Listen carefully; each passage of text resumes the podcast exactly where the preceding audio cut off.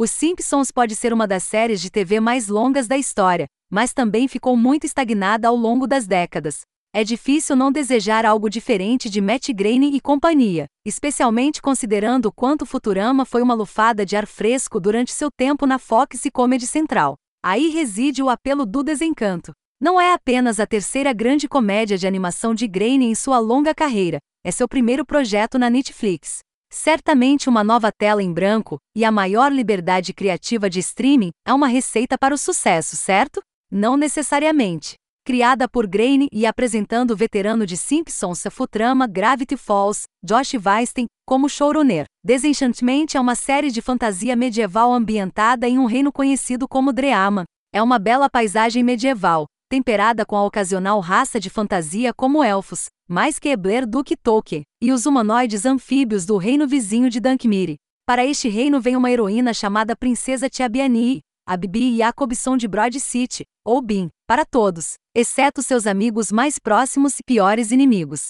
Ela é acompanhada por um elfo corajoso chamado Elfo, Nat Faxon de Ben e Kate, e um malandro demônio de tamanho pequeno chamado Lucy, Eric André de Homem procurando mulher.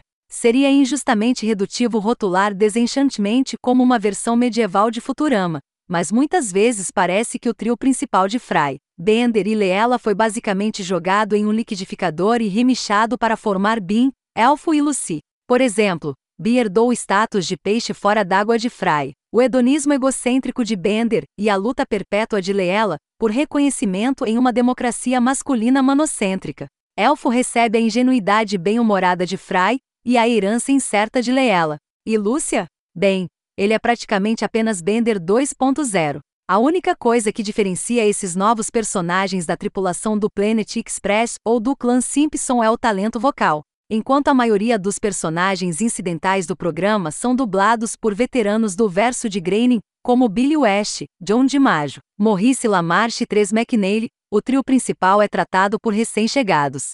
Jacobson ajuda a manter Bi na realidade, apesar de seu ambiente implausível, fazendo com que ela se sinta uma adolescente solitária e rebelde em busca de seu destino. Faxon é certamente divertido como um elfo de olhos arregalados e infalivelmente alegre em um mundo que está constantemente pronto para mastigá-lo e cuspi-lo. André traz sua própria faísca para Lucy, embora o personagem raramente tenha a chance de fazer mais do que soltar piadas sardônicas às custas dos outros. Um ponto forte que Desenchanted compartilha com os Simpsons é o fluxo constante de piadas visuais divertidas e humor de sinais. Onde o diálogo e as situações às vezes falham, mal passa uma foto sem algum sinal pateta ou detalhe de fundo trazendo um pouco de sabor extra a este mundo. De uma loja de conveniência medieval chamada Sétima Chi, ao fato de os moradores de Dreama enviarem mensagens por meio de perus transportadores. São as pequenas coisas que ajudam a redimir o desencanto. Até certo ponto, pelo menos. A boa notícia é que não vejo razão para que a série não pudesse voltar com um lote muito mais forte de 10 episódios na segunda temporada.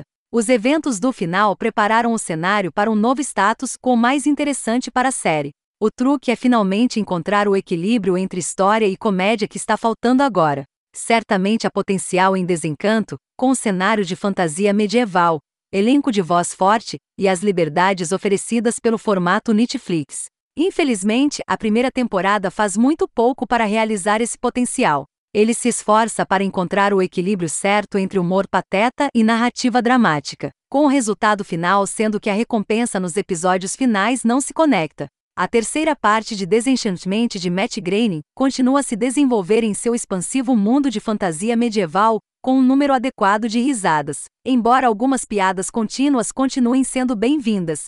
Enquanto as performances vocais das estrelas principais a Bibi Jacobson, Bin, Eric André, Lucy e Nat Faxon, Elfo, permanecem excelentes. As respectivas histórias de seus personagens não deixam um impacto duradouro após o final da terceira temporada.